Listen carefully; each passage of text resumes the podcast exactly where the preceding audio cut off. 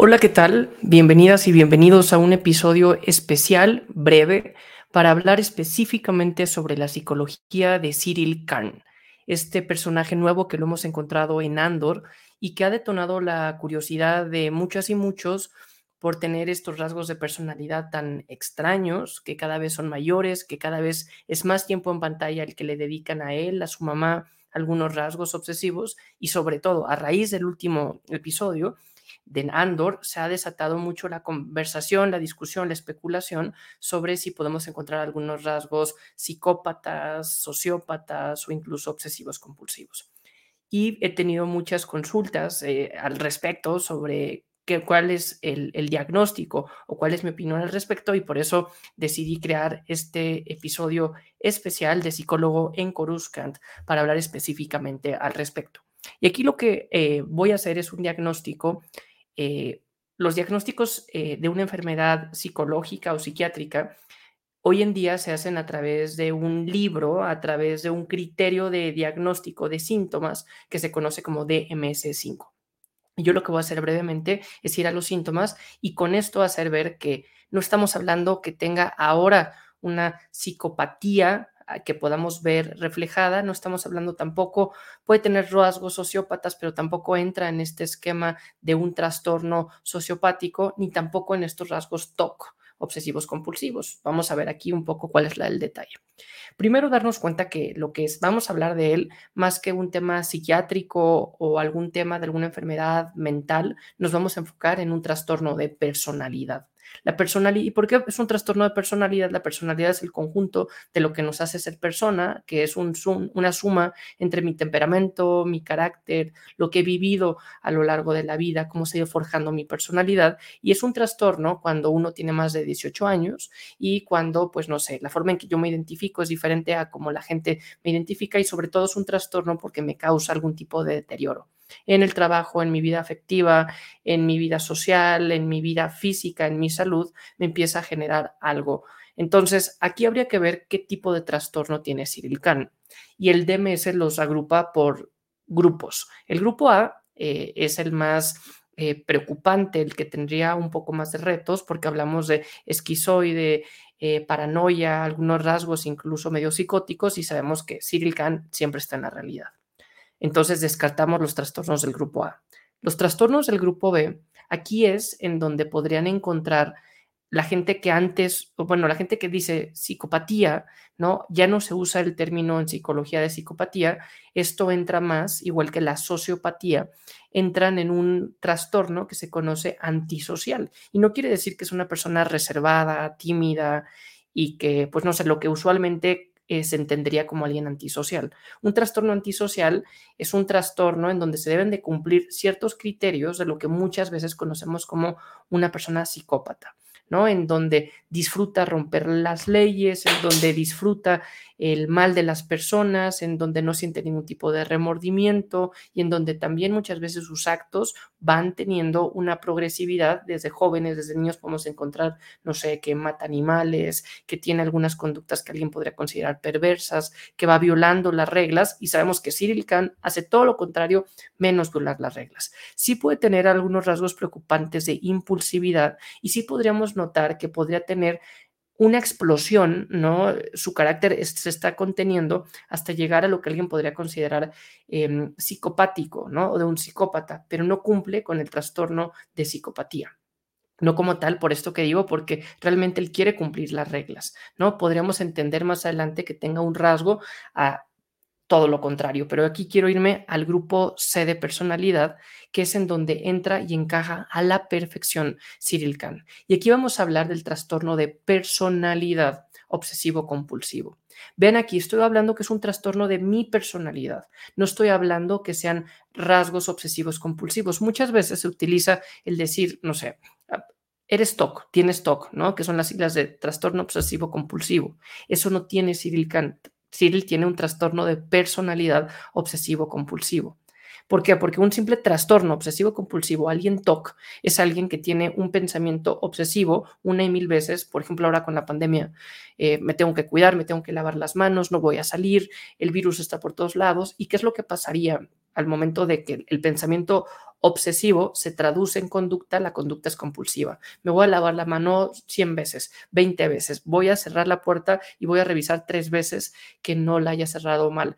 Voy a, muchas veces son actitudes comprobatorias, ¿no? Voy a apagar el horno, la estufa y pruebo tres veces. Voy a guardar mis cosas y las guardo con algún tipo de ritual. Y esto es algo más conductual que se trabaja de forma más fácil y en donde nos damos cuenta que todo gira en torno a los pensamientos obsesivos y a la compulsividad de cumplir mis pensamientos. No va por allá Cyril Kahn. ¿no? Entonces ya dije, bueno, no es sociópata, no es psicópata, no tiene TOC. ¿Qué es lo que tiene? Acá la personalidad de Cyril Kahn es un trastorno de personalidad obsesiva compulsiva. ¿Y qué es lo que lo vuelve un trastorno de personalidad? Que tiene un patrón totalmente dominante de personalidad en donde va a estar preocupado principalmente por tres cosas. Por el orden, va a estar preocupado por el perfeccionismo y por el control. Y aquí cuando vemos el control es lo que depende de él, lo que no depende de él. Aquí hay dos palabras claves, el perfeccionismo es mucho la forma, pero orden y control son dos características que sin duda van a llevar la preocupación, la atención total de Cyril Khan en su vida. Y además esto es a expensas de la eficiencia, a expensas de la flexibilidad. No es una persona que diga, bueno, voy a tener el control de esto, pero ya cuando no dependa de mí, pues lo voy a dejar ir. Voy a, no sé, a cuidar el orden en este aspecto, pero bueno, si sé que debo de tomar una decisión, voy a privilegiar lo más eficiente, voy a privilegiar la otro tipo de flexibilidad. Aquí Cyril Khan no lo llevaría en esa línea. Es un trastorno que se da en su mayoría en hombres por el contexto, como se, va generando y que la gente lo puede tener presente, pero se va detonando de una forma más agresiva según el contexto. Y que incluso este trastorno muchas veces puede ser bien visto. Antes lo que hablaba del TOC, del obsesivo compulsivo, la gente diría, qué raro que te laves tantas veces las manos, qué raro que no pises las líneas, qué raro que tengas estas obsesiones, que realmente las obsesiones en pensamiento son compulsiones las que vemos, pero muchas veces tienden a ser mal vistas y catalogadas.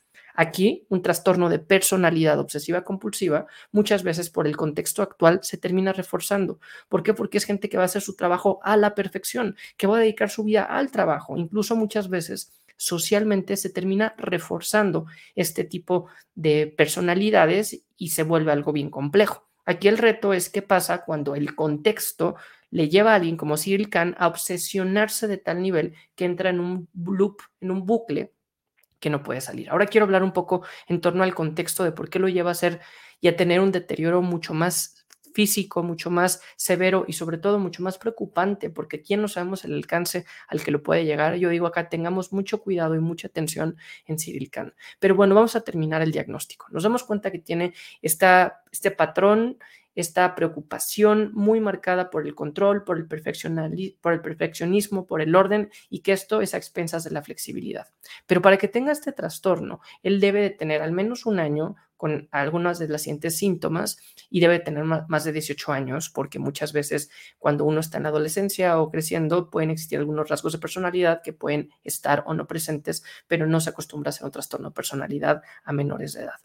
Entonces, se espera que tenga al menos cuatro de los ocho siguientes síntomas. Síganme aquí porque podemos hacer el checklist mental y decir si lo cumple o no. Los tengo aquí anotados, todos basados en el DMS5 para no olvidar ninguno. El primero es que va a tener una preocupación constante por las normas, ¿no?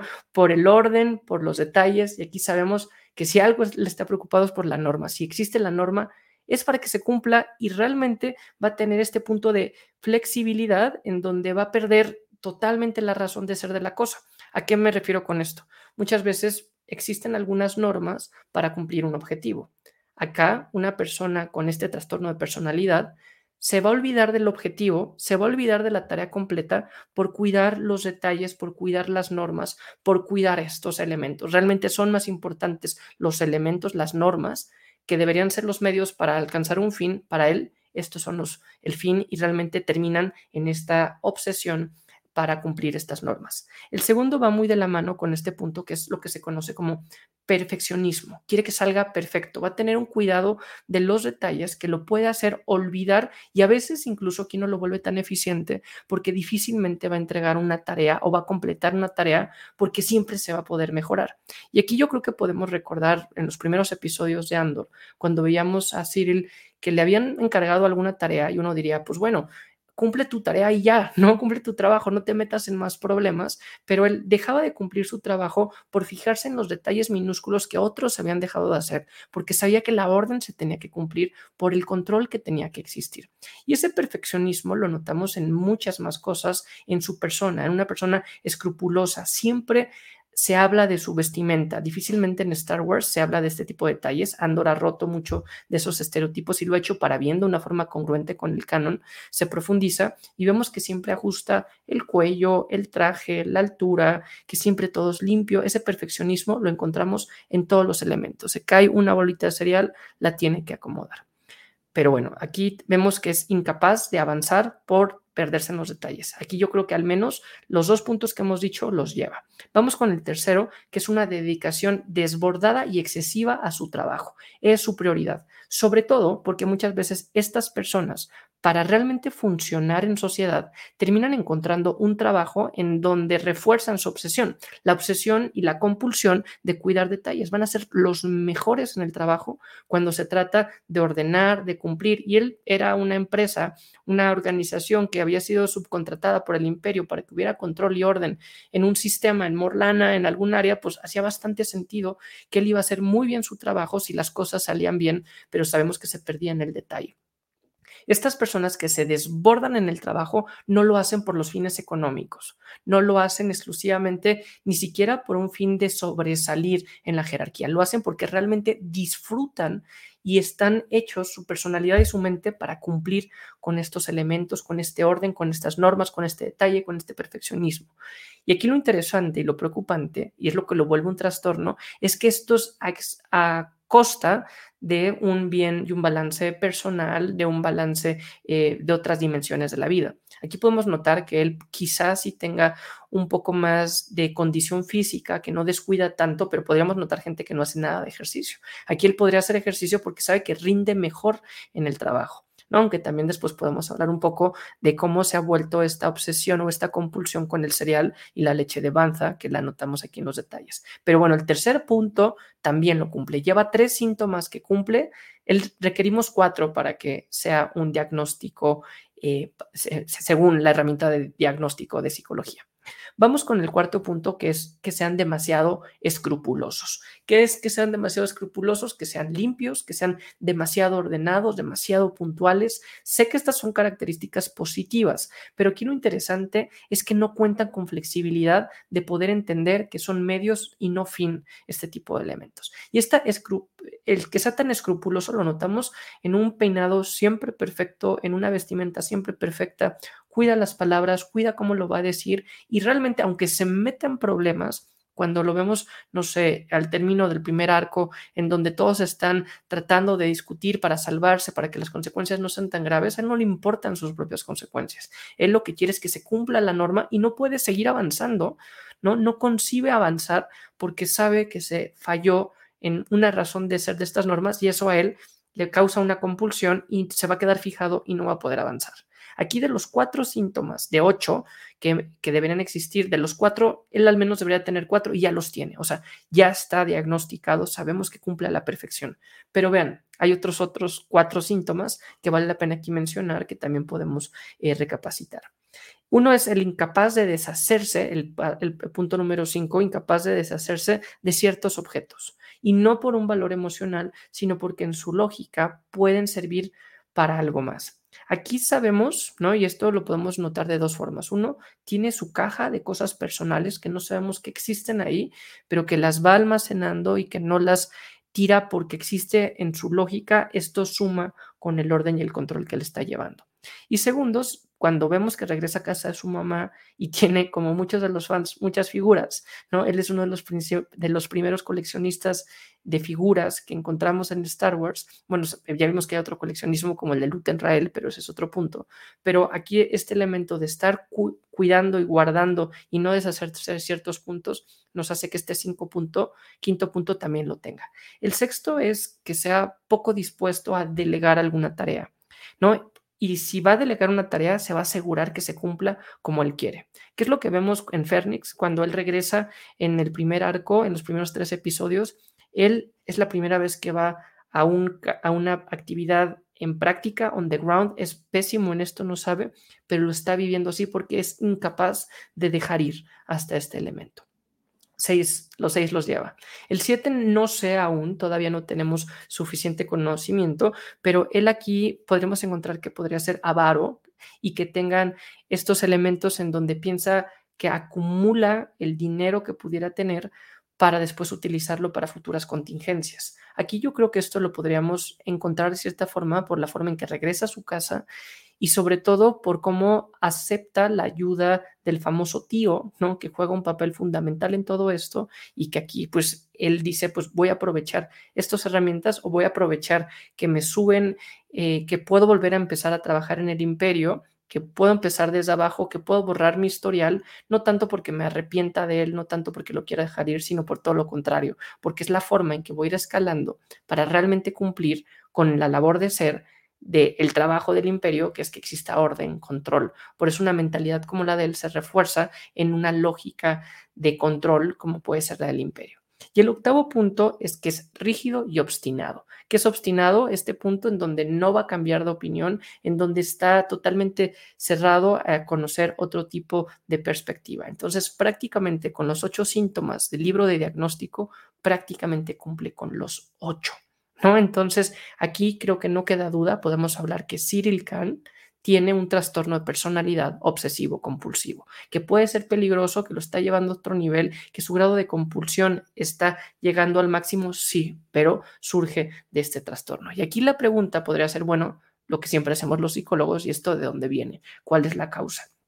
Y aquí esto es una interpretación, diría la sombra, una, una eh, interpretación responsable, si así lo podríamos eh, decir. Y aquí em, yo lo que analizo en él es, primero es una figura que juega, que no, no, encontramos una figura de autoridad en su paterna, en donde vemos que todo en su niñez lo proyectaba con su madre, vemos que su madre era bastante rígida, que tenía bastantes expectativas con él, pero que al mismo tiempo que tenía bastantes expectativas, lo terminaba retando, desacreditando, pero también le daba gusto y esperaba ella misma tener aquí este control, ¿no? Entonces sabemos que su madre tiene un papel fundamental, es bastante eh, relevante para el deterioro y el avance de esta personalidad. Y aquí síganme en esto, que es lo importante, que es la parte de la afectividad. ¿Cómo vemos a Cyril que maneja la afectividad, sus emociones? Parece que las reprime. ¿No? Y ya vimos lo que pasa con Anakin cuando la reprime, ya vemos lo que pasa, no sé, en otro tipo de contexto que hemos analizado aquí en Psicólogo en Coruscant, pero la reprime a cierto nivel que las maneja para sí mismo y que esta represión de cierta forma le genera un tipo de retraso emocional, en donde avanza, no sé, con su obsesión, con su compulsión hacia el control, hacia el poder, hacia los puntos que habíamos mencionado anteriormente, los empieza a detonar, los empieza a sacar por ahí, pero ahorita vamos a ver de dónde viene, qué es lo que saca por ahí, es esta no sé, esta rigidez, esta resistencia, esta represión emocional que no expresa de otra forma. ¿Por qué? Por la forma como es su mamá, por la forma en que vive esto en el contexto familiar. También evidentemente podría tener alguna connotación genética. La mayoría de este tipo de trastornos son una mezcla entre genética, hormonal, de temperamento, pero también ambiental de tu contexto, tanto de tu mamá, de tu familia, como donde empiezas a educarte o a trabajar, que en este caso el imperio todo lo termina reforzando. Pero bueno, aquí esta represión emocional le hace un tipo de retraso, por eso tiene esta dualidad que regresa con su madre, que tiene que ser cuidado, que está eh, comiendo únicamente cereal, ¿no? Teniendo conductas bastante infantiles y esta represión, pues de cierta forma le crea cierta dependencia emocional con ella. Hay algo aquí que habría que explorar, no tenemos suficiente información, pero bueno, cuando alguien reprime sus emociones, esto se traduce en ansiedad. ¿No? Una ansiedad que tiene que salir de alguna forma. En este episodio muchas veces en este canal lo he hablado como eh, la olla express, que si uno guarda sus emociones y no las saca por la razón que sea, aquí vemos que su madre tiene un exceso de control, él empieza a generar esta obsesión, esta compulsión por el control, por, por el orden, por los detalles, por el perfeccionismo, todo esto empieza a ser emoción, emociones totalmente reprimidas que generan ansiedad y salen esta ansiedad la notamos, ¿no? No sé si han visto, pero hay muchas escenas en donde se ve que está moviendo el pie de forma desesperada o ansiosa. Observa, ¿no? Cuando está en este trabajo burocrático, en su nueva función, se nota que tiene una ansiedad que empieza a generalizar. Y esa ansiedad se se tiene que salir de alguna forma y él la saca a través de la compulsión y la saca a través de su personalidad. Y si esto pasó sobre todo en su adolescencia, cuando se iba gestionando su personalidad, pues se lleva a este tipo de explosión. Pues no sé qué opinen eh, sobre este diagnóstico, sobre Cyril Kahn. Si les gustó este contenido, les invito a que primero le den un like a este video porque eso ayuda a que pues este, estas reflexiones lleguen a más personas. Y si a ustedes también les gustó, pues también les invito a que se suscriban a Psicólogo en Coruscant, el podcast. Semana con semana hay aquí algún tipo de reflexión sobre qué, sobre sí, la psicología de Star Wars, pero sobre todo qué podemos aprender a través de Star Wars sobre la psicología, las emociones, la conducta cultural, filosofía, incluso política de nuestro planeta. Es esta comparación entre el mito que existe con Star Wars y esta historia que tenemos en común y con nuestra realidad personal. Y también les invito en Instagram, en donde en Psicólogo en Coruscant llevo más de 250 posts diarios en donde hay un análisis justo sobre estos aspectos. Porque como siempre digo, no es mucho más fácil hablar de todos estos temas si los hablamos en una galaxia muy, muy lejana, si los hablamos en Cyril Khan, que si los hablamos en primera persona. Hasta aquí, Psicólogo en Coruscant, el podcast.